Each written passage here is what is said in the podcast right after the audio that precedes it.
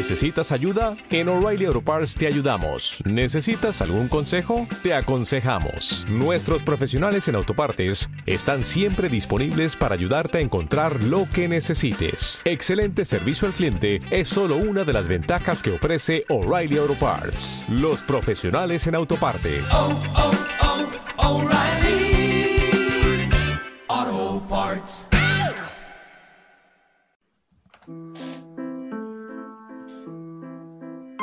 La elección de este fin de semana es la más importante en los últimos 30 años, repite a coro la clase política. Aunque son los mismos que llevan meses solo preocupados de sus candidatos presidenciales. ¿Podrá volver a calentarse la elección de constituyentes o algunos seguirán más preocupados de juntar sus firmas para no hacer el loco? Queda una semana para averiguarlo. Aquí comienza La Cosa Nostra en su versión constituyente.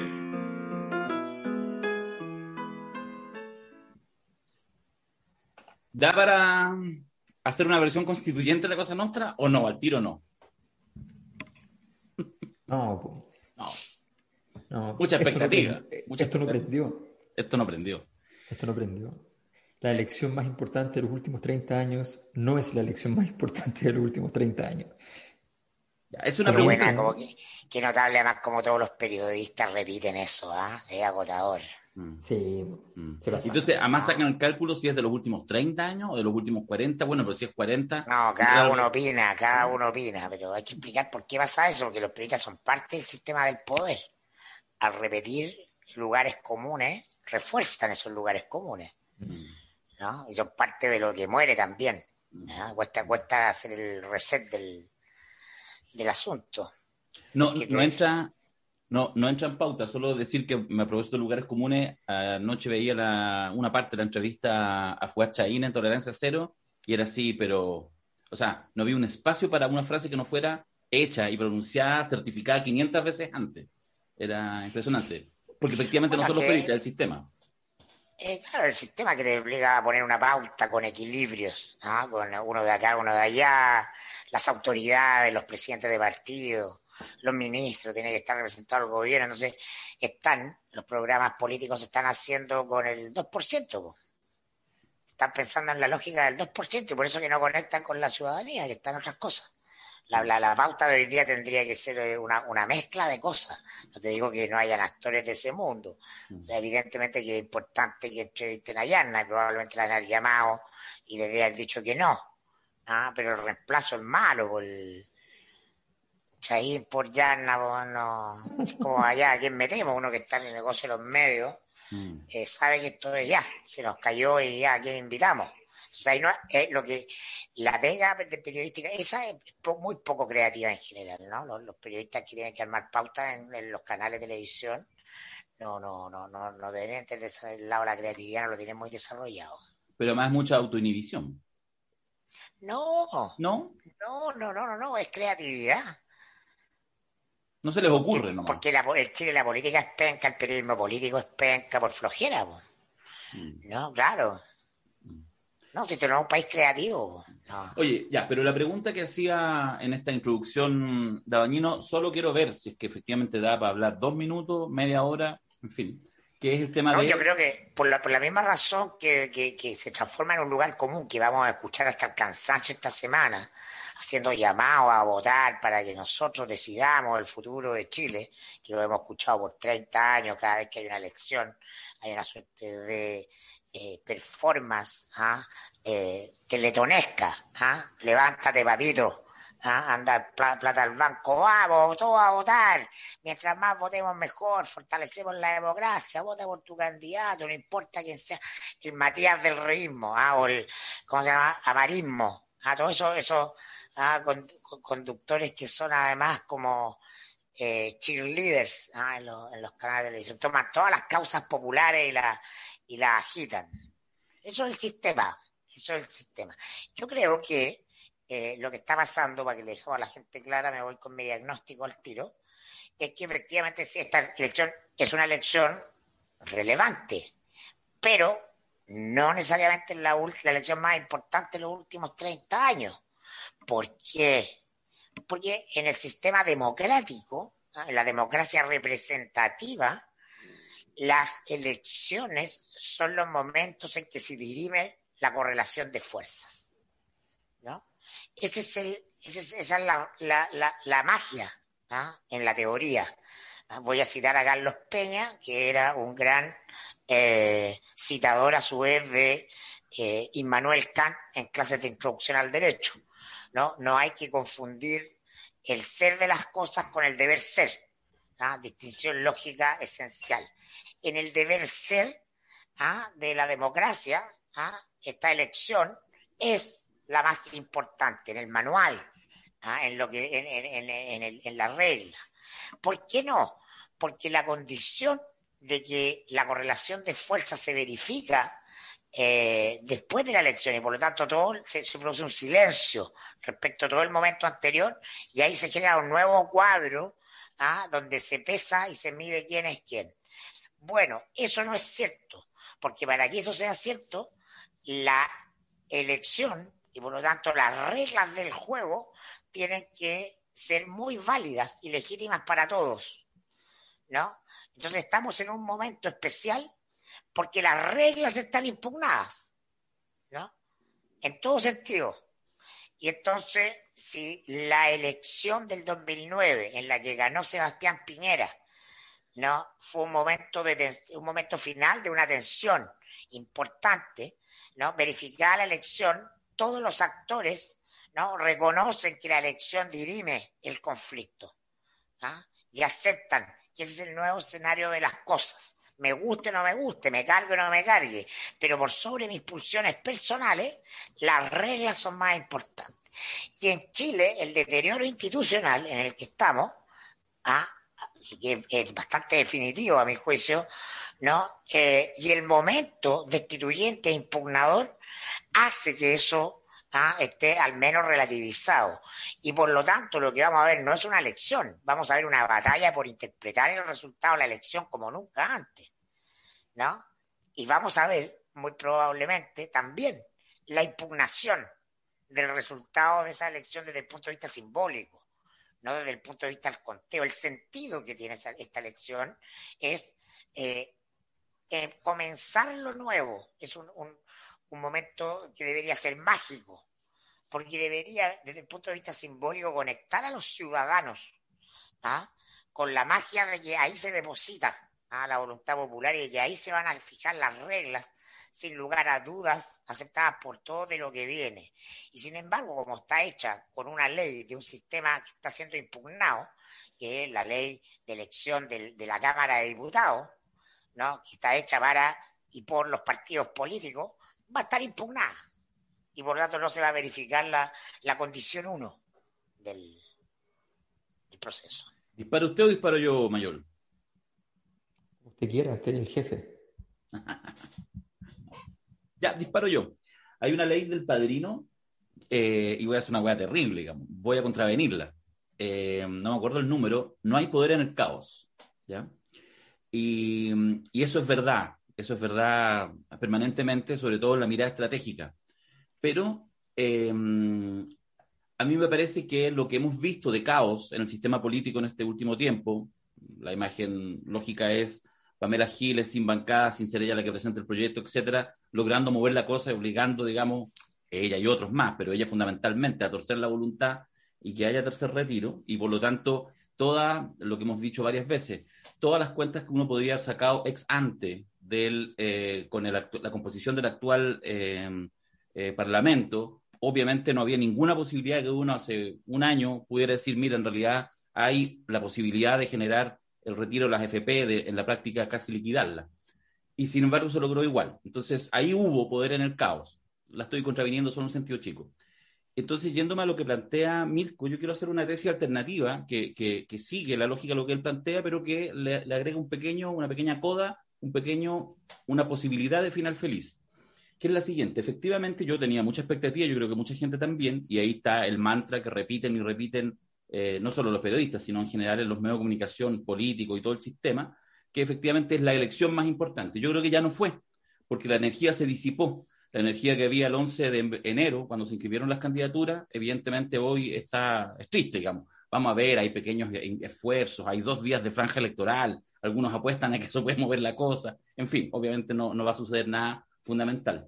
Eh, sin embargo, esa energía disipada hace que la elección del domingo sea media irrelevante, media irrelevante en el sentido que todos van a ir interpretando y por lo tanto además va a quedar encasillada porque se va a presidencializar. Nosotros mismos, haciendo análisis, nos tenemos que hacer cargo que la discusión está presidencializada. Tenemos un seminario que lo que vamos a tratar de explicar es cómo estos resultados pasan de lo constituyente a lo presidencial. Pero, volviendo a, molestar a Don Vito, que está acá, Em, a mí me parece que el, no el resultado en términos de, ah, cómo los partidos eh, eh, lucen, incluso las listas independientes lucen la cantidad grande o chica de constituyentes, yo creo que va, va a haber un proceso justamente en este desorden, en este caos, en que en las primeras semanas siguientes puede, hay una posibilidad importante que se va, se va a elegir un nuevo parlamento. O sea, ese espejo tiene hasta la misma cantidad de integrantes.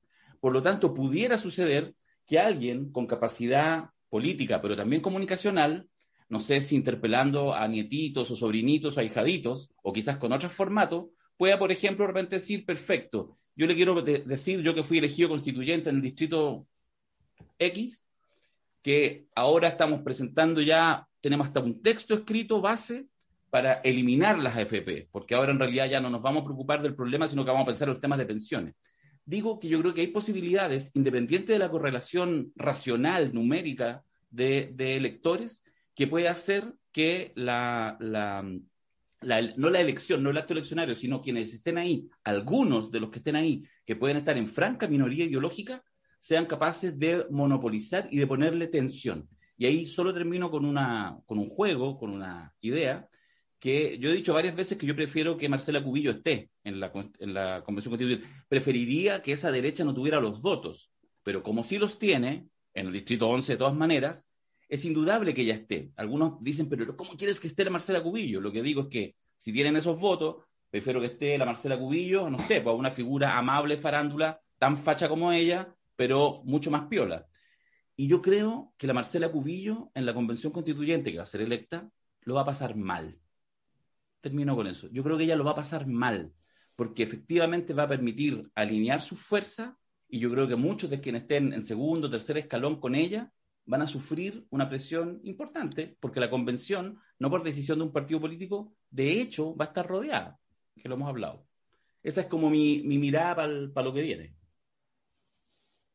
Voy a hablar eh, en, metáforas, así como, como Cristo, como Zaratustra. Ay, caramba. No, además, con esa posición de la cámara y la pared blanca atrás es perfecto. ¿no? Em, la ciencia comprende las mareas, el periodismo anuncia las marejadas, pero el mar nadie lo entiende. Bien. 1-0. O sea, simplemente lo que nos pasa es que es cosa de mirar lo que ha pasado en este último tiempo. ¿Quién podría decir que algún actor del sistema político, uno solo, uno solo, interno, externo, puede permitir explicar el proceso que vivimos? O sea, no hay, si pones uno, pones 50, pones 200, pones 500 actores, da lo mismo, hagas el ejercicio que hagas, el ejercicio no está explicado, nunca va a estar explicado. Porque esto ocurrió solo, como ocurren las cosas grandes en la historia, como que el péndulo se mueve y, ya no hay nada que hacer, porque el péndulo es más pesado. Entonces, Hegel le llamaba las astucias de la historia. Eh, también le decía, y no le gustaba, ¿no? le parecía bueno eso, no le, parecía, fantástico que la historia anduviera de allí de astucia en astucia o de ironía de la historia de ironía de la historia. Simplemente ocurre, simplemente ocurre que parece que la cosa está súper clara, que va para un lado, qué sé yo, y de repente, en, el marco de una, de una, pequeña respiración, todo, todo cambia. Y entonces pasamos de inhalar a exhalar. Eh, bueno, yo creo que estamos viviendo un proceso que es así y que de alguna manera efectivamente hay que hacer el ejercicio que decía Mirko, eh, que es el ejercicio de mirar qué es lo que podemos ver, qué es lo que es. Y lo único que sabemos que es es que el plebiscito anterior, hasta hoy, sí fue la elección más importante de la historia reciente de Chile. Si fuera la más importante de 30 o 40 años, significa necesariamente, es lo que voy a decir, que es la más importante de la historia de Chile. Porque si el punto es que se estableció un proceso constituyente con asamblea eh, nuevo. póntelo, póntelo, póntelo, está bueno. Voy a intelectualizar esta conversación. Es como, es como los lentes de Miguel Bosé. Son iguales. Sigue mayor. Si fuera cierto que es la elección más importante de los últimos 40 años, en realidad sería entonces, y, por las razones que se aducen, que la constitución, escribir la constitución, que la gente esté escribiendo la constitución a partir de su representante, si, eso es cierto, entonces es la elección más importante de 200 años. Mm. Porque nunca se había escrito la constitución, porque nunca había sido una cámara paritaria, porque nunca había habido representación obligatoria para los pueblos indígenas. Entonces es la elección más importante de la historia pero como la historia no, no, no admite récords, no, no, es, eh, no, es un juego de puros récords. Mm. O sea, cuando uno agarra un libro de historia, no va a encontrar lo que el establishment chileno se imagina. Y los chilenos en ese tiempo tenían 2,4 lavadoras por cada, por cada 300 metros de construcción. Y habían entonces tantos hogares que tenían refrigerador y comían carne todos los días. Ese, así no se, no se construye la historia, no se entiende la historia. Hay fragmentos de la historiografía que se dedican a esos detalles dicen, mire, cómo comían en tal época, qué comían, les gustaba estar gordos porque era una señal de, de poder económico, y los, en la Inglaterra de Enrique VIII, un, un varón debía consumir unos 5.400 calorías diarias para estar en forma, digamos, para, demostrar que, valía. Bueno, esas cosas, pero eso lo hacen algunos historiadores. La historia, la historia así con mayúscula, se trata de entender a partir de justamente aproximarnos a ese mar. Aproximarnos, no es más que lo que vamos a hacer, lo mismo que puede hacer la literatura, lo mismo que puede hacer cualquier, cualquier forma de registro sobre la realidad. Y en ese sentido yo creo que está súper claro. El plebiscito anterior, el de la prueba, fue el plebiscito más importante desde el punto de vista que marca un antes y un después respecto a la época actual. Efectivamente, acredita, cierra el ciclo de una caída determinada y abre el ciclo de la necesidad de una respuesta. O sea, obliga, ya no invita, obliga a una respuesta política.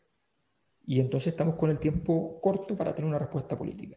Y luego, eh, este proceso constituyente, por las razones que sean, porque, porque no prendió, porque, porque se fue desgastando en sus propias complejidades, por la razón que sea, parece no tener la erótica que se requiere para, para hacer algo en la historia. Ha perdido la, la erótica.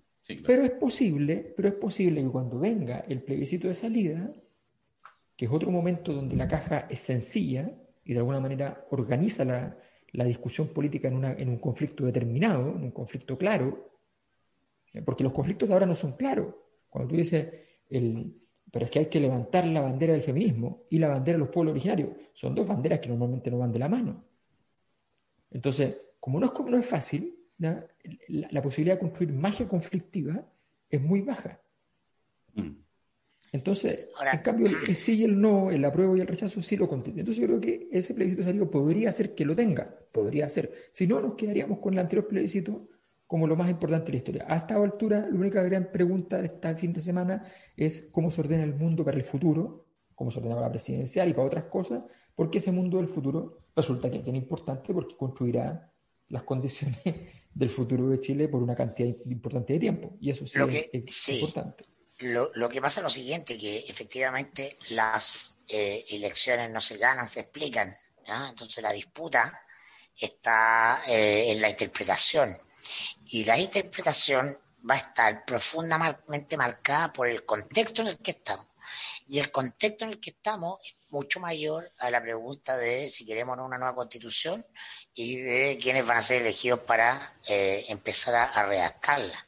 Es muy importante remarcar que estamos en el momento destituyente, estamos en medio, llegamos, llegamos a, a este momento eh, en un momento en que se está negociando al interior de la clase política la supervivencia de la misma. Es decir, eh, la portada de la, se- de la segunda hoy día eh, decía las opciones de Piñera ante la tregua del Parlamento, ¿no? Y ponen cuatro eh, eh, eh, analistas, mira, una señora que no conozco, San Francisco, que es un gallo de la San Sebastián de derecha, Mauricio Roja, de derecha, ex ghostwriter de Piñera, Gonzalo Blumel, ¿no? Y José Antonio Viera Gallo. Y el titular de la nota dije, dice, una estrategia para que Piñera termine bien, porque lo que está en duda y el miedo tiene que ver con que no solo que termine mal, sino que, que no termine. Mm.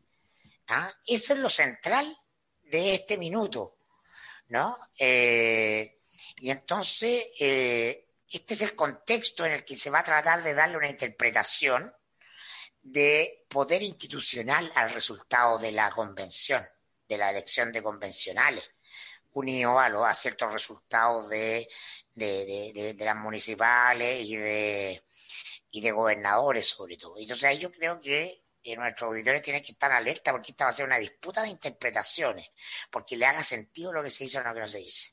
Yo tengo entendido que el fin de semana las reuniones han sido frenéticas para ordenar a todo el poder, a todo el poder. ¿ah? Ya lo decía eh, Tomás Mochati, ¿no? Está detrás de Yarna eh, Enrique Correa, pero eh, no es solo Enrique Correa, es todos.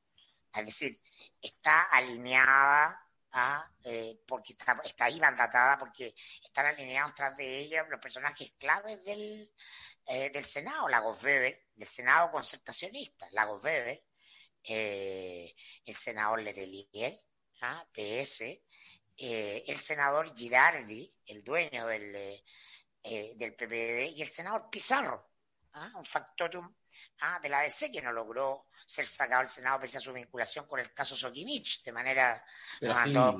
mandó a, a su hijo a, a condena. Entonces, el contexto es ese, la clase política tiene que, mira, quiero leerle la, la frase de Lagos Weber, ¿no? que, que- que dice hoy día y que eh, refuerza lo que él ya viene manifestando hace rato, la tengo por acá, pero eh, básicamente comprender de que eh, va a ser intentado leer el resultado como una manera de eh, afianzar la institucionalidad necesariamente por el contexto en el que estamos. Y esto está reforzado ¿por qué? Porque el universo es uno solo. ¿ah? No hay cosas separadas por la presidencial. Porque el poder entró en pánico con el resultado de la encuesta de la semana pasada, que muestran que en la, en la pole position ¿ah? hay dos figuras de la televisión. ¿Ah? Una que ya está en la política, pero que eh, se ha construido en base a demoler la política, la clase política, y el otro Julio César. ¿ah? que todavía no está oficialmente en ninguna cosa. Entonces, eso es realmente lo que eh, el contexto en el cual eh, llegamos a esta elección de convencionales. ¿ah? Un intento último por salvar al, gobierno y a Piñera a pesar de sí mismo, porque el sistema entiende que se está, se está protegiendo la política profesional. Eso es lo que se está defendiendo hoy día. Eso es lo que está amenazado con el resultado de la encuesta de la semana pasada. ¿ah? Que la gente lo, lo tenga medianamente claro. Y las reacciones ¿ah? antifarándula, antitele, antiespectáculo y todo tienen que ver con la necesidad de conservar ese mundo. Mira, la Weber dice, no me duele el laísmo, me duele que tal vez la clase política no pudo hacerlo bien y le dio espacio a personas como Pamela Giles. Y cuando se trata de espacio no se trata de que le dieron una diputación o que eventualmente va al Senado, no. Es que pueden ganar la presidencial. Eso hoy día se verifica como una posibilidad cierta. Entonces saquémonos lo- las categorías o los adjetivos y vamos a comprender el contexto entero. En este contexto entero es que se desarrolla esta elección de convencionales. El domingo, ¿ah? las interpretaciones del sistema político no van a estar en función de si se alcanza el quórum para defender el derecho de propiedad o no. No. Mm. Yo creo que a ver, yo creo que ahí tú dijiste entre medio una palabra que, que cuando uno la junta se da cuenta de la naturaleza del momento. Estamos en un proceso constituyente y estamos en un proceso destituyente Constituyente. A la vez. a la vez. Constituyente significa eh, conjuntar eh, el- el- la idea de instituir, de estatuir, ¿ya? tiene que ver con establecer. ¿ya? Y el carácter de ente es el agente. Entonces, el, lo que está, el constituyente es la acción de juntar para establecer. Y destituir es la acción de separar para desestablecer, para destruir.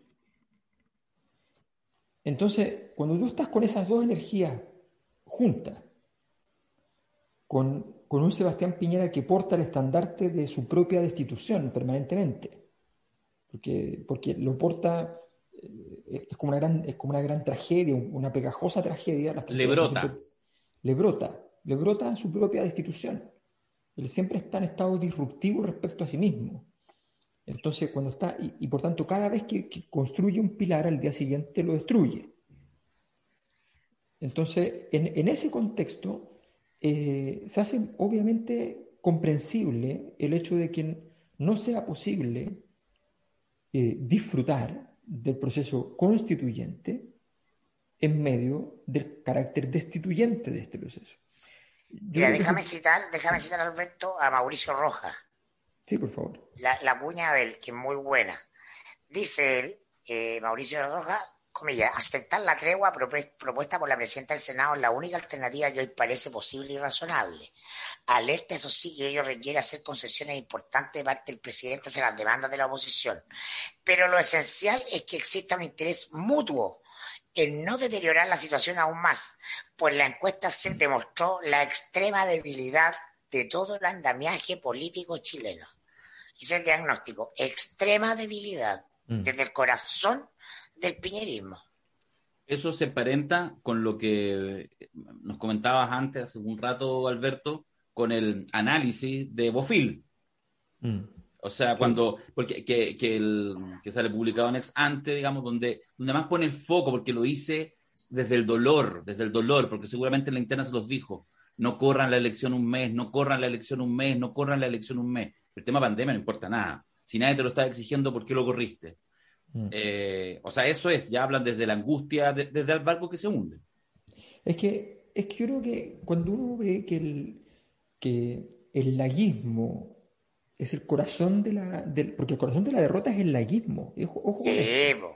Ojo con esto, porque el laguismo fue la única intersección interesante entre sistema político y modelo económico. Así es. O sea, hay un, es un gran mérito del lago. Revela su carácter de hombre serio. O sea, todos los demás jugaron a cuerdas separadas. La política por un lado y el modelo económico por el otro. Ricardo Lago, para bien de algunos, para mal de otros, eh, lo, como ustedes quieran verlo, ¿ya? yo alguna vez comencé y y, per- y me robaron el computador y perdí, pero no le quise escribir de nuevo una, una diatriba contra Ricardo Lago, así que comprenderán lo que pienso. Pero, pero el asunto es que el, Ricardo Lago hizo algo que, era- que es difícil y serio. Juntó, Es de Don, es de Don Corleone. perdón, juntó dos elementos que, estaban, que tenían una compleja relación y los estableció. Estableció una relación constituyente entre dinero y política. En muchos casos, por desgracia, como se reveló, de manera un poco informal o incluso ilegal. Pero se constituyó esa institucionalización, se hizo hubo un esfuerzo para ello. Y entonces el modelo económico abrazó su, proceso, su propio proceso de politización de una manera contundente y clara. Eso finalmente es lo que cae ahora. Lo que cae ahora entonces es la posibilidad de que efectivamente el sistema político tenga la capacidad de subsidiar en legitimidad al modelo económico. Y en esa incapacidad de subsidiar en legitimidad, el sistema político tampoco tiene legitimidad propia, se queda sin nada, se queda, de- derruye todos los elementos fundamentales. Porque justamente una gran lección de la historia antigua de Chile es que se entendía que la intromisión de demasiados valores capitalistas dentro de la política era horadar la estructura de poder. Y por eso las oligarquías chilenas tradicionalmente rehuían y veían con malos ojos a esos personajes que hacían demasiados negocios vinculados con la política. Entre ellos, la oligarquía chilena fue refractaria respecto a Diego Portales. Una, otra cosa es que después hayan construido el mito, pero fue refractaria. Por de pronto, ¿quién lo mató? Portales los, Portales los despreciaba. Completamente, completamente, los veía poco, poco, poco interés. O sea, Portales, no hay nada menos portaliano, bajo el concepto que nosotros usamos normalmente, que Portales. Portales no era el rey de la institucionalidad. Tenía un lado muy simpático, porque era un gran señor y rajadiablo en términos de, de lo mal hablado que era de la propia oligarquía. Sí, pues. Sí, pues no lo quería nadie. Le hizo un servicio a la oligarquía ¿ah? muy a contrapelo de lo que él pensaba de ellos. Exacto. Bueno, como, como buen Maquiavelo que era, en el fondo. Pero algo nunca podría haber sido presidente, digamos. Exacto. Y nunca lo buscó. Claro, nunca lo buscó. No. Hay, hay algunos que hacen eso. Oye, eh... a propósito de esto, sí. Quería no, comentar un... Sí, dale, dale, Darío. Solamente para el tema del, del, de lo constituyente, para que nos vayamos entrando también un poquito más... Lo... Ojo, ¿eh? el tema lo traemos forzado. O sea, nosotros podríamos hacer un podcast hoy día y no hablar de la elección constituyente, porque, porque no hay energía y lo que estamos cada uno tratando de hacer, ¿cierto?, es, es, comentar, digamos, qué hay detrás del proceso. Pero a propósito de lo que tú decías, Mirko, el tema del, del, justamente también del tema del proceso destituyente, de este tiempo destituyente, yo solo lo que quiero decir es lo siguiente, creo que independiente de cuáles sean los resultados del domingo en esta elección, los otros son resultados más o menos predecibles y conocidos, con un par de particularidades que pueden mover la aguja, en fin, pero eh, obviamente la, la atención va a estar acá porque sí aquí hay una gran eh, duda respecto a qué pasará con el rendimiento que tengan las múltiples listas independientes, etcétera, etcétera, la capacidad increíble de la derecha de ir unida hasta con republicanos, en fin, todo lo que se habla. Lo que yo quiero decir, casi como una, algunos dirán poniéndose el parche en telería, pero yo de verdad lo creo profundamente. Si incluso, incluso un resultado eh, desde un punto de vista numérico favorable al partido del orden, tanto a la lista de la derecha como a la concertación en unidad constituyente, que de alguna manera se y ve. El, y, el, y, el Frente Amplio también. Sí, no, no, pero lo, lo quiero enfocar elementos todo... del Frente Amplio. De acuerdo, pero lo, lo, lo, quiero enfocar sobre todo eso, en esos dos como más tradicionales. Yo tengo la sensación Boric, que... Boric ha Totalmente. revaluado la política. Boric es personaje del Partido del Orden. Totalmente de acuerdo, pero totalmente de acuerdo. Completamente. Sí, sí, sí. Eh, Totalmente. Era, que era no cosa no escuchar- me, no me caiga bien y lo encuentre inteligente. Era, era cosa escuchar a Chain ayer, de hecho, refiriéndose a, a, a Boric o refiriéndose a Jaude, cuando uno podría pensar que sido una opinión similar, pero nada, del cielo a la tierra. No, lo que quiero decir es que la, puede que, que haya descorche de champaña, por supuesto, porque van a estar las cubillos, no, en fin, todas las, todas toda la, toda la- Eh, el tema es que yo creo que todavía no está calculado, incluso para nosotros mismos, porque va a suceder que en una semana más, va, insisto, vas a multiplicar por dos los parlamentarios. Eso es mucha entropía. Mira, no estoy hablando del representante combativo de la lista del pueblo, a la cual yo apoyo. Estoy pensando, por ejemplo, en un amigo nuestro, estoy pensando en, en Mauricio Daza, por ejemplo, que no es un extremo para nada, pero que efectivamente entiende y no va a entrar a jugar a esto para hacer un aporte, para que su nombre aparezca en letras doradas con otros 155. Alguien como él, o por ejemplo Renato Garín, en fin, podría mencionar varias personas. O mi candidato, O tu, o tu candidato, el, ¿cómo se llama? Tenéis que aprender. Luis. Mariano Rendón. Luis Mariano Rendón. Este, todavía estamos en plazo legal, así que hacemos campaña, me parece bien. El rey de los hinchapelotas. O mi querida Giovanna Grandón con todo el lote que tiene atrás la tía Pikachu. No, pero en serio, lo quiero decir. Menciono solo a Mauricio Daza para decir que no estamos en ninguna posición extrema, pero le va a meter mucha entropía. Entonces, lo que, lo que yo digo es que en lo que una cosa, por supuesto, ese día será el momento de las evaluaciones, evaluaciones numéricas y evidentemente la cantidad tampoco es una cosa menor. Pero espérate que pasen un- unos pocos días y que se empiecen a posicionar las principales figuras y que Mm. se empiece a articular. Yo creo que va a haber una discusión muy interesante a propósito de eh, incluso lo que conversamos antes, Mirko, de nuestro querido Tomás González, que están en la redacción final de todo el proceso, los 400, en fin, vamos a hacer de hecho un, un pequeño programa especial al respecto, pero se empiezan a abrir otros espacios de discusión, pero además con mayor entropía en el sistema y además en un espacio, como tú decís, en un tiempo destituyente. Entonces, el caldo que se puede cocinar en las próximas semanas eh, más allá de los resultados de los ganadores o perdedores en un sentido clásico, yo creo que son más imprevisibles lo que nosotros pudiéramos pensar en este rato. Sí, lo que quería mencionar a propósito de lo que decía Alberto del laguismo como una trenza galvanizadora de la relación eh, dinero-política a través del Centro de Estudios Públicos. Ustedes saben que el Centro de Estudios Públicos es el lugar de encuentro ah, del gran empresariado con Lago, que además fue institucional, porque a Lago le gustaban las cosas institucionales, entonces no eran tratos con personas, sino que a través de instituciones. ¿no? Eh, y en este momento, lo que yo sé, la información que tengo, que están armando el Partido del Orden, la, lo que está detrás de Yarna, toda la, porque hay silencio en el mundo político, en los pesos políticos, porque está, Yarna está con licencia para salir a, hacer lo que ella estime, porque está negociando con mucha gente a la vez, está conversando mucho.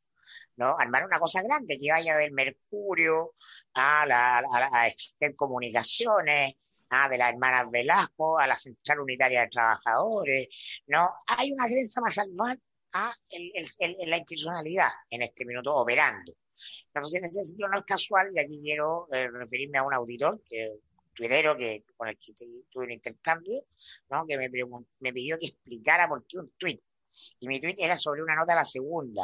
La nota de la segunda decía, presidente de la convención debe ser dialogante y respetuoso. Y ponen la foto de Agustín Esquella. Lo digo, a propósito, lo digo a propósito de, lo digo a propósito del laísmo, porque me imagino que todos están informados que fue mano derecha en temas de cultura eh, Agustín Esquella de, de, Lagos, ¿no? Tenía oficina en La Moneda, tiene un libro muy, muy bien escrito, muy bonito, que se llama El jinete en la lluvia, es que escribe, es que ella escribe muy bien. Y de esa creencia, ¿no? De esa organización de empresariado política, empresariado concertación, que era el CEP, uno de, la, de los hombres de fianza de Agustín Esquella, que es cercano a todo el mundo del CEP. De hecho, es que además es íntimo amigo de Otone por su relación con, con Valparaíso. O sea, alguien me decía, oye, pero bueno, te pasaste, estás en el rojerillo, ah, estoy en el extremismo porque estoy diciendo que Esquella, que es un señor tan dialogante, tan liberal, tan respetuoso de todo el mundo, eh, oye, esto no se trata de Esquella, probablemente en lo personal puedo tener esa misma opinión de la persona. El poder se trata de los contextos ¿ah? y de las funciones, no de la evaluación de las personas, su capacidad intelectual en sí mismo, porque esto no se trata de ideas, se trata de intereses. ¿Cuál es, es el interés? Manejar la convención a través de un presidente que responda al etos elitario, porque la élite no tiene ni una duda ¿ah? que lo que tiene que contener no es el avance de la izquierda, es el avance de los independientes y el avance ¿ah? de los que no son élite, los que no son parte del grupo de poder de Santiago que acepta estar en la mesa de la, de la conversación. Entonces, eh, estas notas son muy buenas porque no tienen nada de inocentes. ¿ah?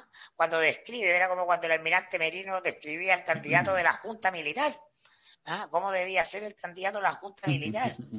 ¿ah? Presidente de la convención debe ser dialogante y respetuoso y la foto de Esquella. Está claro que, de quién es, que Esquella es el candidato del poder. Perdona, pero... Para la convención. Porque lo que no puede pasar no es que haya alguien de izquierda, serían tontos que no lo son de querer poner a alguien de la derecha. ¿Ah? ¿ah? que desequilibra el asunto. De lo que se trata de, de, de, contener acá es lo que está en juego. Lo que está en juego es una revolución plebeya de los ciudadanos de a pie que en este momento histórico viven, de hecho, una situación de horizontalización de la vida por una serie de razones a nivel global. Entonces se acaba no, no, no el gobierno de Piñera de cuatro años, no los 30 años ah, del régimen Benninger Guzmán, son 200 años ah, de construcción del poder de arriba hacia abajo. ¿Ah? Eso es lo que está en juego, esa es la tensión, y eso es lo que se va a estar jugando ¿ah? en la Asamblea Constituyente.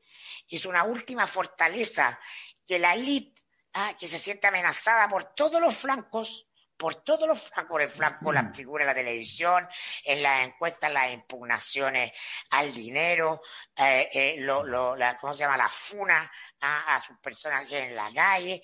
Todo es este movimiento antielitario, que es global, pero que en Chile es mucho más radical, porque aquí las élites han tenido control total, ¿ah? y los que han llegado como impugnador de ese poder finalmente han sido cooptados por la élite.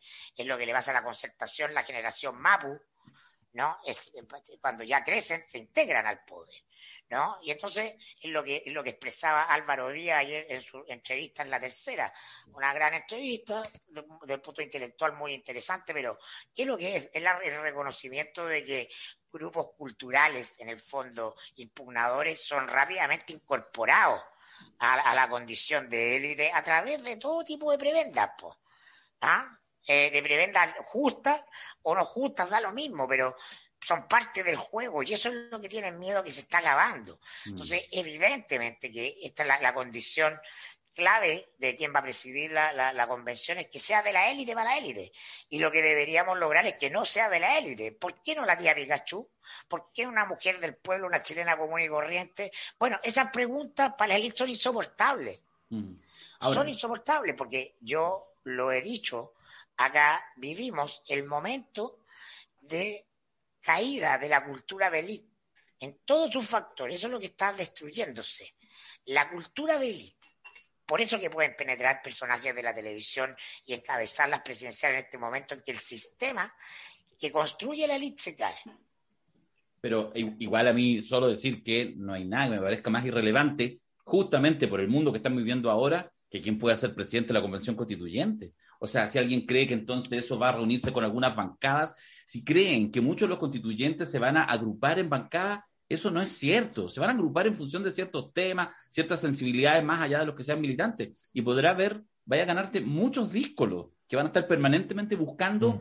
incluso por, por, por, buenas razones, por razones ideológicas, porque no nos pasen por encima, o por malas razones porque quieren hacer carrera y porque quieren ser famosos, y quiero ahí a ver si me, me, me suben y me ponen cerca de la giles, pero yo creo que no va a haber ninguna posibilidad de ordenar eso. De hecho, me parece que más allá de los contenidos de la, de la discusión constituyente, de la, de la nueva constitución, el tema de las formas, de cómo va a cuajar este monstruo que es ultra republicano en un momento en que está todo pasando en Twitter y en las redes sociales y en TikTok, eh, yo creo que eso va a ser muy interesante cómo se acomoda.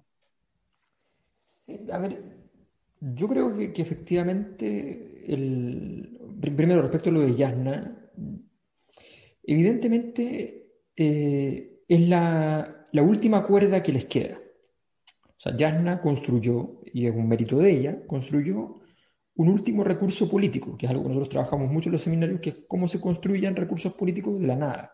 Ella logró construir un recurso político y el gobierno supo leer que era su última cuerda. Mm. Y entonces están jugando con eso y lo están jugando con cierta parsimonia, no lo están haciendo tan mal. Tiene, tiene algún contenido político la, la discusión. Pero tienen un problema que se llama, cuando uno dice que algo es demasiado tarde para hacerse, no lo dice solo en términos temporales, lo dice en términos del tamaño de la bola de nieve. Entonces, ¿qué es lo que pasa? Pónganse una reflexión súper sencilla. Los chilenos hemos retirado, o estamos por terminar de retirar, la friolera de 50 mil millones de dólares, un presupuesto de la nación completo, en fondos de pensiones. O sea, nos hemos llevado en menos de un año un presupuesto de la nación para la casa. Démelo líquido, en platita.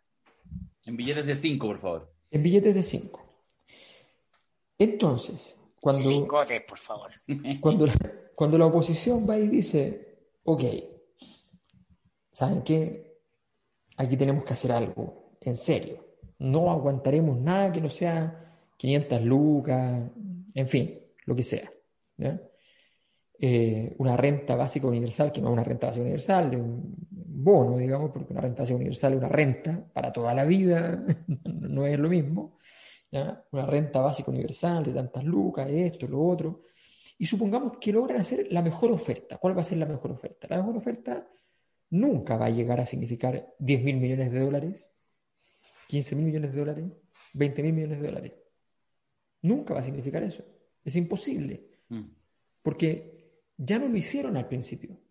Cuando vino el estallido, una importante autoridad de la nación me, me citó para conversar y conversamos y me dijo, eh, si tuviéramos que intervenir con dinero, ¿cuánta plata tú crees que, esto implica? Entonces, nos reunimos unas tres veces, a la última reunión, que fue como un mes después del estallido, le dije, mira, ya van 20 mil millones de dólares. O sea, porque cada segundo que pasa, si tú el martes siguiente al estallido pones 5 mil millones de dólares sobre la mesa, es, es equivalente a 20 mil millones de dólares un mes después. Y ahora que tienes que, ya pusiste 50 mil millones de dólares y no da, no los pusiste porque la gente tuvo que sacarlo, pero igual se liquidó esa plata, está en el sistema, y sin embargo hay que poner más plata. Entonces, porque las necesidades, las necesidades son, por un lado, objetivas y materiales, y por otro lado también subjetivas y morales. Y esa conjunción es la que no va a funcionar. Entonces, esta última cuerda, formal, seria, respetuosa, como se ha hecho con cierto talento, resulta que, pues, vamos a decirlo como el polaco Goyeneche, en realidad es la última curda, es la última borrachera. Porque en realidad lo que pasó con esta élite es que quedó ebria de su propio poder, de su propia capacidad para resolver todos los problemas.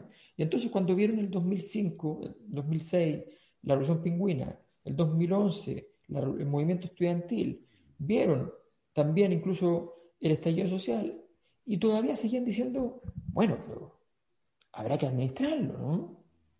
Habrá que ver qué hacemos. Bueno, entreguemos algo, Como, como un juego, como una, como, una simple galletita para que efectivamente se calmaran las ansias. Bueno, no, la cosa ya, ya no da para más. Entonces, esta escena formidable, formal, con cierto, insisto, con cierta profundidad política, sin embargo, al mismo tiempo es banal. Sí, hay muchas manos ahí detrás ahora. Sí, pues, están todas las manos. Todas las manos, todas. todas las manos, todas. Claro. Y están ahí y, están haciéndolo bien. Están haciéndolo bien, pero no da, porque no da, porque no vas a tener un tamaño de la oferta que satisfaga al monstruo de Viña que este sí es de verdad. Y claro, y porque además la discusión eh, también en algún nivel tenéis que sacarlo de lo económico, si ese es el punto. El tema es quién da ese paso. Y porque ahí no hay legitimidad, porque hay... Mira, yo ayer, como soy latero... Humberto Maturana, y se murió. Y se murió, claro. Yo ayer me metí un ratito al... El, no, ayer, el sábado, a la reunión de Yasna. ¿ah? Yasna con todo el mundo. ¿ah? Eh, de hecho, salió para ir afinando la agenda con, con representantes sociales. Entonces, mira, me metí. Entonces, para esto da. Fíjate ahí, hay harta gente, políticos, Máximo Pacheco, el senador La Torre, en fin, eh, Rodrigo González estaba hablando en ese rato, ahí está Yasna. ¿ah? Eh, esto hice dos capturas de pantalla después de estar harto rato. Esto es, después de muchas horas. Hay 123 personas conectadas. ¿ya? No, digo que, no, digo que solamente el número te hable, pero no sé, pues en las emisiones de este podcast hay 3.000 personas conectadas. ¿ya? Eh, y hay 47 me gusta. Esto fue esta captura de pantalla después de, varias horas de ya acontecido. Me quedé además escuchando un rato. Entonces, como había, habían invitado muchas eh, organizaciones sociales, eh, gremios, sindicatos, en fin, no sé qué. Entonces, además, por ejemplo, entre las cosas que se pedía, cualquier gremio no puede partir, hablando de mínimos, mínimos comunes, sin pedir la libertad de los presos de la revuelta. Que nosotros sabemos que eso es imposible que suceda en cualquier agenda de este tipo imposible. O sea, no, se puede. De hecho, literalmente no se puede. Es imposible, pero es imprescindible. Claro. Entonces, lo que yo miraba ayer decía, dos cosas, por supuesto yo creo que hay algunas cosas positivas. ¿ah? O sea, primero, lo dije el otro día en la red y lo, insisto, yo creo que hay que valorarle un poco, lo estamos haciendo los tres acá, el coraje ¿ah? y el carácter, ¿ah? el carácter sobre todo, de Yasna Proboste, porque está jugando y está utilizando recursos, está tratando de hacer una jugada.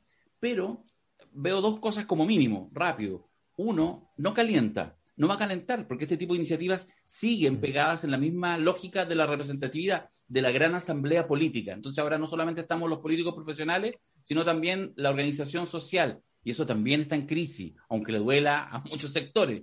Hay muchos probablemente que quienes nos escuchan y sí participan, pero sigue siendo... Las orgánicas. Las orgánicas, si están en crisis. Y lo segundo es que efectivamente entra en esa lógica de, ok, no vamos a hacer la cocina, lo vamos a hacer de cara al país, etcétera.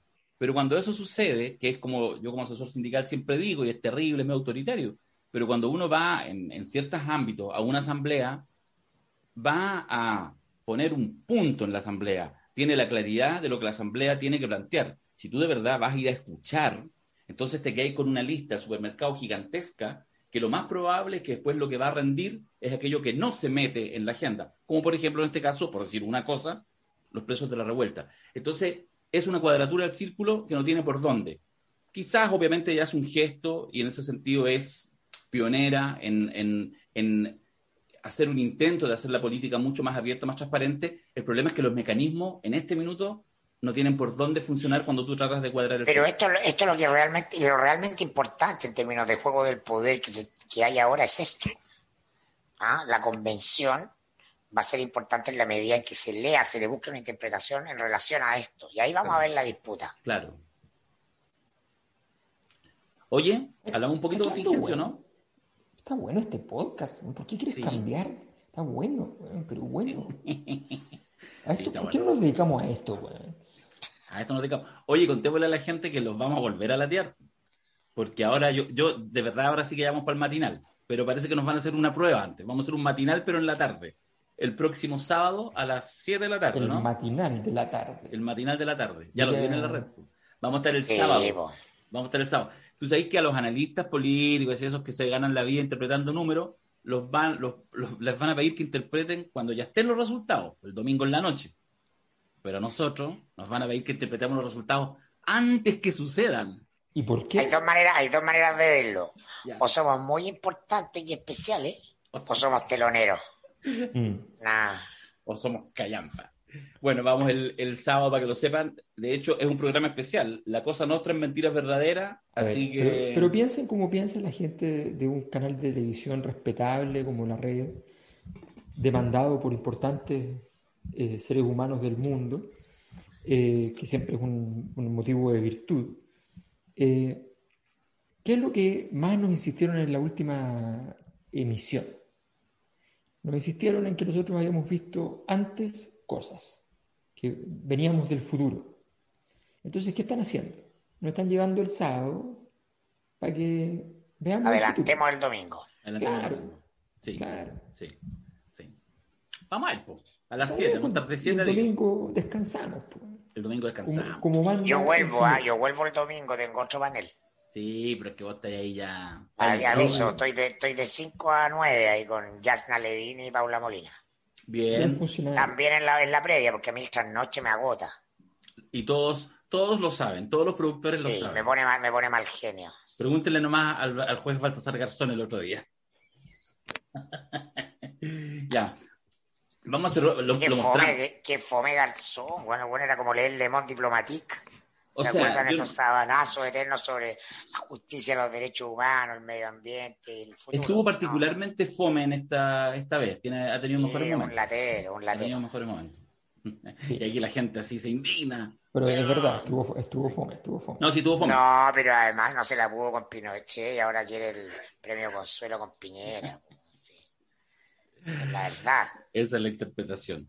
Ya, oye, vamos a hacer una palabrita de, mm, del... A ver, el lunes pasado tuvimos podcast, pero el día siguiente, el martes o el miércoles, ya no recuerdo, fue eh, dos días después, el miércoles, fue el día que sale la encuesta, que, recién la, mostramos y la comentamos a propósito de la inclusión, sin preguntarle a nada ni a nadie, por parte de la gente de Criteria, de hacer esta, además de los candidatos presidenciales, agregar estas tres variables. Paula Daza, eh, Jasna Proboste y eh, Julio César Rodríguez. Y, bueno, la verdad que eh, sale segundo en la lista después de Pamela Giles y pisándole los talones.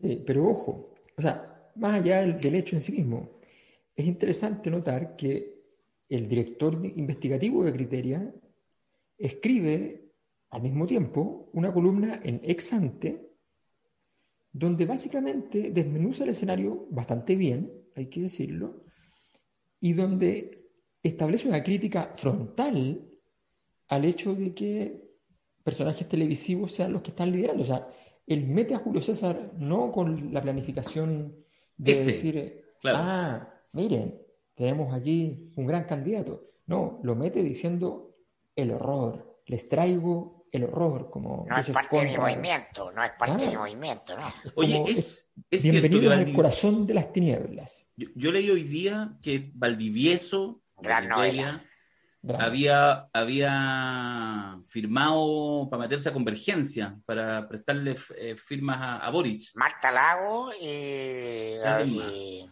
y alguien más, sí. Sí, se- se metieron para prestar la firma a Boric. Hay una causa cívica del mundo políticamente correcto en que Boric sea, can- pueda ser candidato.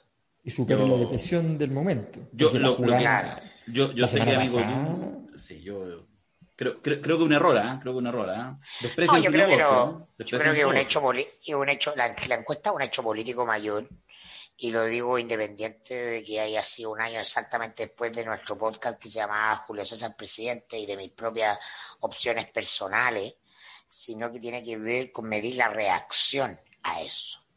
¿ah? El fin de semana la reacción de horror y espanto, la, la propia del, de, de Cristian, ¿ah? Eh, de Cristian Valdivieso, ¿no? Habla de que el mundo del el establishment político, los que juegan a la política, que son cada vez menos los que juegan a la política institucional, están comprobando en carne propia, ahora sí que sí, porque la presidencial es lo importante en Chile, ¿no? El desplome, porque ¿de qué consiste el desplome? El desplome consiste en que la energía sale del sistema. El sistema no tiene más recursos, ya no tiene fuerza, no tiene enchufe. ¿Ah? El cable ya no, no se puede enchufar ¿ah? a la corriente. Entonces está ahí, inerme. ¿ah? Como un auto que se queda sin benzina. No se puede mover. Entonces está siendo objeto del asalto. Empiezan a aparecer personajes a llenar ese espacio, ese vacío, que la propia gente instala. ¿ah? Los propios ciudadanos instalan. Los ciudadanos ya no están mirando el sistema político. Hace rato los aburrió la conversación política, pero el- nosotros que somos parte de esa elite política y estamos en ese juego permanente y nuestro cerebro está dentro de esa caja, ¿no? Eh, quizás somos capaces de mirar la caja donde estamos, pero el grueso del, del sistema no es capaz de concebirse como una caja cerrada y cada vez más pequeña. Mm. Es una conversación pichiruchi, diminuta, microfísica, ¿ah? de pequeños grupos que no tienen ningún impacto. Eso es lo que está ocurriendo y eso es realmente importante. Sí, yo, yo respecto a lo que pasó con, con Julio César, anotar algunas cosas, bueno, algo lo hablamos, seguramente la mayoría de quienes están viendo este podcast lo, vieron en, en la aparición que tuvimos en Mentiras Verdaderas del, del jueves, pero ahondar en algunos detalles. Primero que eh, yo creo que hay una cosa que hay que tener claro, por lo menos es mi visión así. Por supuesto que los tiempos están no solo líquidos, gaseosos, etcétera, y obviamente que hay una, un sistema político tradicional que no responde y por lo tanto va a haber la tensión, o por lo menos va a estar la percepción abierta para que aparezcan figuras por fuera. Pero no es que parezca cualquier saco de wea y se pueda agarrar 10 puntos de una encuesta. O sea, los que creen eso, los que hacen el ninguneo tonto, bueno, que midan a Sergio Lagos, pues, ¿cachai? Que midan a otras figuras de la Ah, farándula. que miran, miran a, Ma- a Martín Cárcamo. Por ejemplo, míganlo, ah, ¿cachai? Entonces, lo que yo quiero decir es que por eso Sí, es importante, y aquí algunos a veces se pierden. Ah, Me pasó en unos intercambios tuiteros hace unos días atrás, justo como fui al médico, yo generalmente tuiteo y ya dejo, y después me ir un poquito.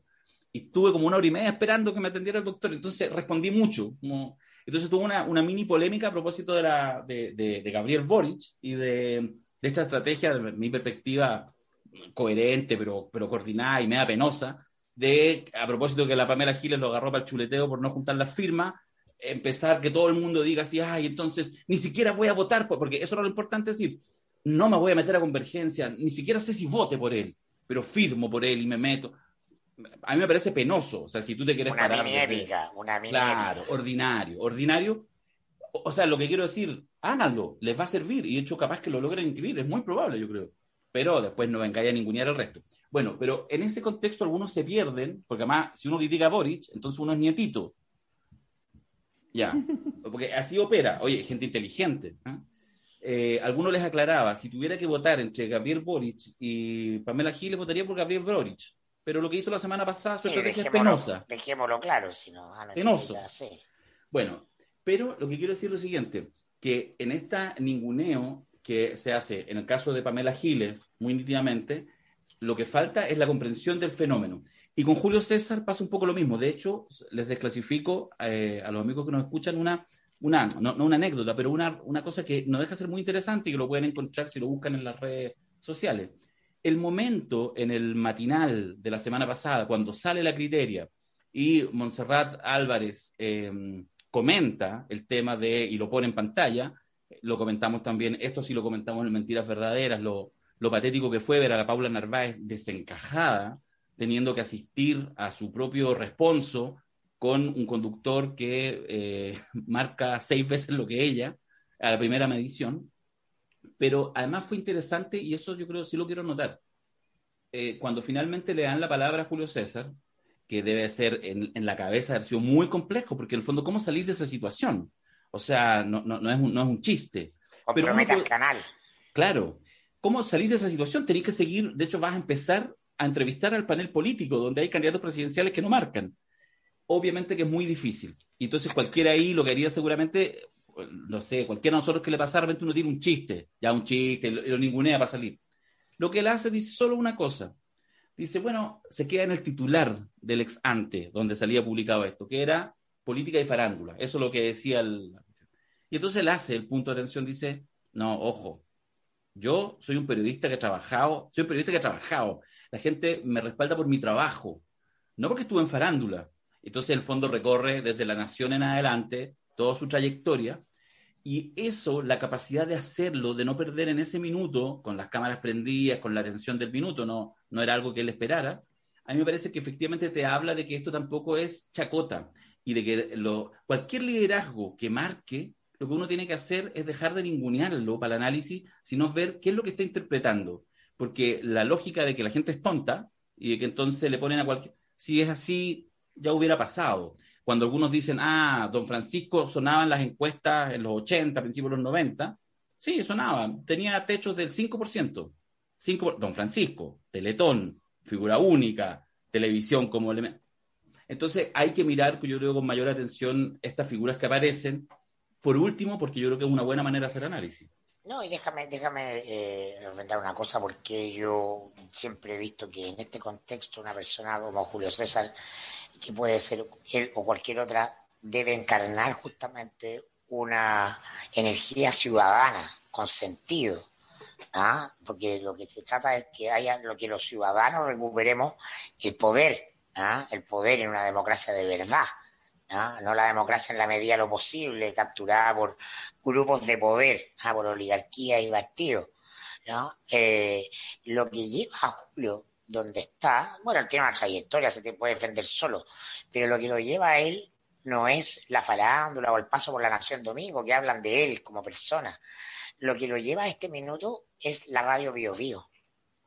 El programa que hace Julio en la tarde en Radio Bio, Bio con micrófonos hacia los ciudadanos le permitió durante todos estos años, mucho antes del estallido, ir percibiendo no desde la ideología, no desde el seminario de Chile 21 respecto a las falencias del modelo, ah, ni las candidaturas progresistas, no desde la lectura de Le Monde Diplomatique o de eh, eh, Tomás Piketty, desde los ciudadanos mismos las inconsistencias y las incongruencias del modelo y del sistema que producían rabia. Y cuando llegó el estallido, Julio lo tenía claro, porque Julio tiene tres horas diarias, de tres a seis, donde pone el micrófono a la gente para que la gente no hable ¿Ah? Habla también del momento, del espectáculo, el partido, la cuestión, pero de los problemas más acuciantes y angustiantes, el pago de las cuentas, eh, los problemas de seguridad, la cotidianidad. Y eso lo vuelve un político conectado. Desde Bachelet 1 que tiene ese programa. Un político, en la, un político en la, en la dimensión en que todos los ciudadanos somos políticos. ¿Ah? Si aquí estamos en una anomalía, en una distorsión tremenda, y es que políticos son los profesionales que se dedican a la política. Y eso es lo que causa el problema. ¿no? Porque esos profesionales de la política, desde el minuto en que concursan, ¿no? se dedican a pensar en su mantención en el sistema político. ¿no? Y cualquiera que conoce y ha reporteado y, se dedica un poco a esto entiende que ese es el, origen del problema. Mm. ¿Ah? cualquiera de cualquier eh, partido, de cualquier signo que aspira a un cargo y lo obtiene, ¿ah? lucha por mantener ese cargo y aumentar el poder de ese cargo y se olvida de la agenda y de los ciudadanos. Entonces, en su dimensión política, Julio como conductor ha tenido una conexión única y privilegiada ¿ah? con eh, los ciudadanos de todo Chile, porque es una de las radios más influyentes y más masivas a esa hora. ¿no? Y eso es lo que lo catapulta. Probablemente ¿ah? eh, no sea suficientemente reconocido ese rol. Pero eso solo lo tiene la radio, decir, ah, viene de la tele. No, señor, viene de la radio, de la radio Bio Bio en la tarde. Buena. No, no, nos va a mandar un regalito, Tomás. Es buena, es buena. Bien. No, sí, porque además tiene razón, pues tiene razón, porque recordemos que a Tomás Moschati, cuando, Hablemos, Tomás. cuando él- cuando la, cuando la, la radio Bio Bio partió haciendo esto de abrir micrófono por todo el país, todas las radios lo miraban diciendo, ¿qué es eso? ¿Qué estáis haciendo? Ah, eso no es lo que es radio, eso no es lo que se enseña en la universidad de radio. Se nota que no, no eres periodista y no conoces de esto. Y cuando y- y diez años después los tenía a todos los, los- las radios abriendo WhatsApp, abriendo los teléfonos, abriendo las cuestiones, porque efectivamente esa conexión le dio un, un poder eh, gigantesco a una radio que venía de provincia, que una radio que no venía con, con, con ninguna estructura de poder, digamos, eh, formal en, en Chile. Bien, y eso Julio César lo ha, lo ha multiplicado, le ha puesto, le ha puesto un, un motor a reacción a esa misma función. Pero debo decir, nosotros vamos a hacer lo mismo en la Cosa Nostra. Vamos a empezar a abrir el, los celular para que escuchar a nuestros auditores y auditoras. Ya, no seas así, no seas así, no seas así. Hay espacios para de distinta naturaleza, ¿no? De distinta naturaleza. No, yo solo digo que, eh, que, que Julio César tiene un rasgo que, eh, que mi candidato también tiene, debo decir, ¿no? Ay, ay, ay. Pero, eh, pero Llegó el Julio César momento. pero Julio César también lo tiene. Entonces, no, es que por primera vez midieron a mi candidato. Entonces estoy contento porque lo midieron y no salió mal. O sea, Carlos Peña lleva 20 años liderando el sistema de universidades y resulta que perdió lejos con Enio Vivaldi. Lejos. No lo conoce nadie y nadie lo quiere. Es terrible. Lleva Pobre 20 años ahí. Pobre Yo Carlos. soy, soy lo más grande. Y Enio Vivaldi, con un par de apariciones en la tele, qué sé yo, y con la primavera de Vivaldi sonando detrás, ¿ya? Eh, lo destruye. O sea, bueno, No te fin. escuches Daza validando la cadena. No, pero si yo, a ver, yo con la Academ hablé personalmente. Lo que quiero decir es que las encuestas, las encuestas malas, hay cosas que hacen. Lo que hacen no te dicen cuánto realmente es. Lo que sí te, te hace una encuesta, por mala que sea, es que lo, lo que es menos es menos y lo que es más es más. O sea, la, la primera, la primera forma de medida que se enseña en metodología es que hay una distancia entre lo que es menos y lo que es más. De ahí a cuantificar ya es otra historia y eso es para gente seria. ¿ya? Pero yo lo hablé con Isixson hace muchos años, le ofrecí apoyo, ayuda, él me ofreció incluso que yo me diera preguntas de mis encuestas para ver cómo se comportaba su encuesta. Cuando le mandé las preguntas no las quiso meter. Así que evidentemente mi confianza en la academia es cero, es cero. Eh, y, eso lo dije al día siguiente que apareció, porque dije, revisé la metodología y dije, esta cuestión es una vergüenza. Pero toda encuesta mala, sí más o menos te va a decir que Julio César es más que Yasna, por ejemplo, obviamente. Entonces, bueno, simplemente digo que hay una cosa que es muy importante que Julio César tiene y que Ennio Vivaldi también tiene, pero Julio César en este caso está mucho mejor, y que es calmar, porque el- la posibilidad de hacer algo, cualquier cosa que haya que hacer, requiere una cosa muy esencial. Y en esto los conservadores tienen razón. El problema es que están equivocados en todo lo demás, pero, pero se requiere calmar los ánimos, tranquilizar el corcoveo. Porque, Baño porque- frío, Claro, pelota al piso. exacto, se necesita, se necesita, se necesita que aparezcan tres jugadores en la cancha que efectivamente puedan decir, a ver, tranquilo. ¿Ya? ¿Por qué, por qué la U no gana un clásico hace, no sé, 10 años? Bueno, 20. porque, no, perdón. De hecho, no. 20. En el Monumental, 20. Ah, bueno, pero si Monumental me da lo mismo, si da lo mismo el estadio, esa cosa que tienen de... ¿Qué importa esa cuestión? Perdona, lo siento, lo siento. Yo cuando Estamos estuve con la bajando U el nivel, bajando el nivel. Yo con la U quebrada, yendo al Monumental como trabajando en la U, no perdimos en el Monumental. Así que eso- solo eso te puedo decir. No tengo nada por Eh, acá para mostrarte. Pero, pero no. y fui con la camiseta de la U. A ver, hazte esa, al Monumental, solo. ¿ah? Hazte esa. He hecho cosas peores. Así que, no, pero mira, la cosa es súper simple. ¿Por qué uno gana clásicos? Porque no tiene jugadores para jugar un clásico. Eso es súper obvio. Porque el jugador para jugar un clásico es un jugador que te cuesta plata y no es para venderlo después. Es un jugador serio, reposado. Es un jugador como Leo Rodríguez en el gol que le hace la U en un partido que la U no llegó nunca, que le empiezan a llegar las cuestiones y se queda parado recibiéndolas, espera y tira el córner. Bueno, eso es lo que cambia la historia. Y eso sencillamente no está en el sistema. Y Julio César, esa templanza la demuestra cuando, porque aquí algunos sostienen la tesis de que esto es el ninguneo generalizado. La operación de Julio César y la de Pamela Giles no pueden diferir más. La operación de Julio César es un contradictor. Un contradictor, una cosa tan simple, tan sencilla como un contradictor que te dice, a ver, momento, pero ustedes me dicen esto y su partido tal cosa y usted tal cosa y en la historia de la reciente de Chile tal cosa. Eso me parece a mí que no, que, no, no, no amerita decirle, ah, es un recurso televisivo barato. Perdonen, pero evidentemente los recursos televisivos de Pamela Giles evidentemente son un poquito más, más vulgares, más banales, más prosaicos, más televisivos propiamente tal que Julio César. Eso es evidente.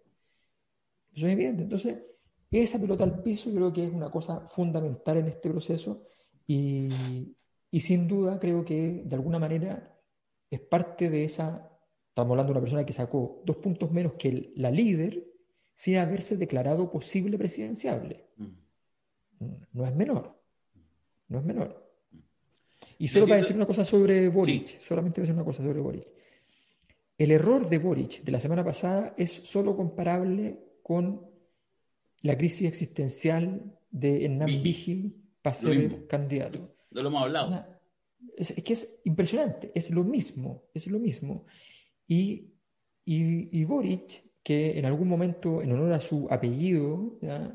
se había transformado en un verdadero ácido bórico en el sistema, o sea, un veneno que, que, que inflamaba y destruía todo a su paso. Bueno, resulta que eh, se ha transformado finalmente en el bicarbonato de sodio. Cuando el sistema está con acidez y qué sé yo, entonces van y se toman un, pedazo- un poquito de Boric, ¿ya?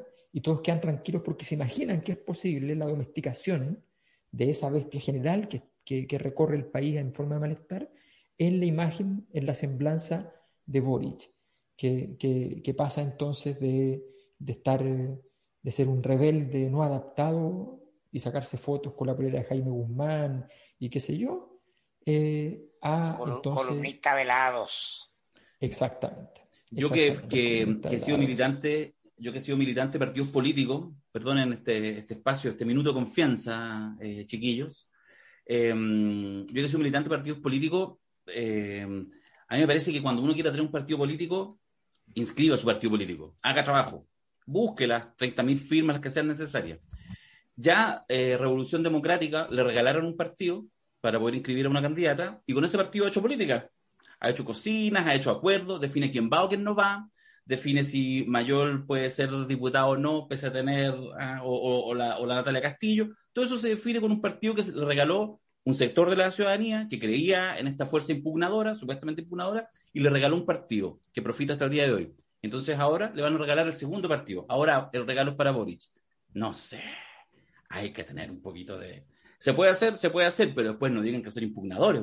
Por último, incluso partidos callampa, comunistas, socialistas, DC, inscriben su partido, consiguen su... Claro, lo que pasa es que mucha gente del mundo progre, el antiviñerismo todavía cree en las elecciones, pues les gusta, se excitan con las elecciones. Sí, Se cree que la elección es un momento donde se define poder. Sí, Mucha, mucha levedad en ese sector de la política chilense. A mí me, me- me- se me atraganta. Dos avisos para ir terminando, porque estamos súper contrapasados. Em, la encuesta ya partió, se está haciendo el trabajo de campo y está abierto, yo lo voy a decir muy sencillamente, muy sintéticamente, lo pueden encontrar con más detalle en la página web.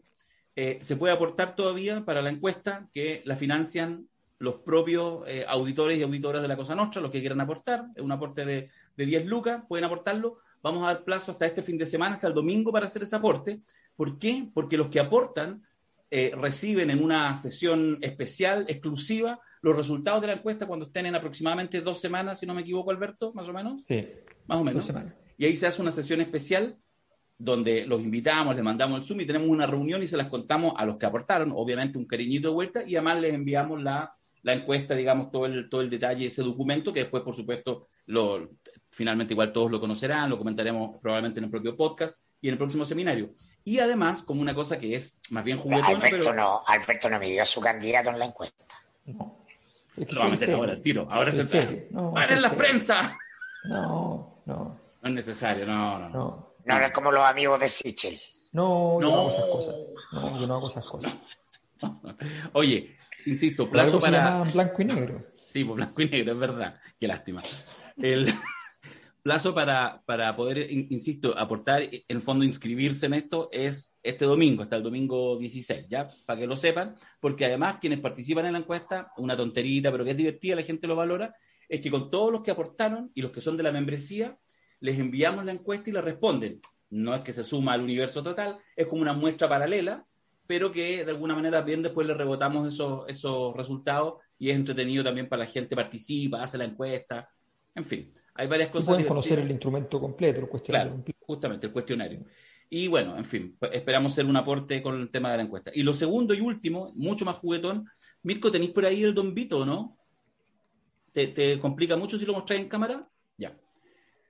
También hay plazo hasta este fin de semana, hasta el domingo electoral, porque todos los que son parte de la membresía, los que se han inscrito en la membresía, van a recibir en las próximas dos semanas ese bonito en un formato exclusivo de colección. Mira, mira, don Vito, donde tiene su zona íntima.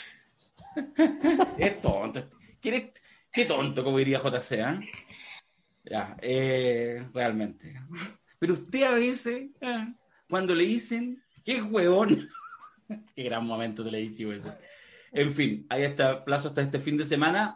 Pueden meterse en la membresía en cualquier rato, pero los que sean hasta ahora reciben este muñequito que a alguna gente le encanta, a nosotros también. Eso quería decirlo como aviso de utilidad pública para finalizar el podcast. Muy bien. Nos vemos el sábado en la red, Nos vemos el sábado. a las 7. Como bombalé en la red. Y, ha- y hacemos una algún enjuague con la encuesta, ¿no? Para mostrarle el cuestionario un poquito antes, algunas cosas por lo menos a la gente. Sí, po, obvio, Ya, obvio. nos ponemos de acuerdo entonces. Nos ponemos de acuerdo, algo aparecerá, algo aparecerá. Ya, chiquillos, gracias por la paciencia, nos vemos. Chao, chao.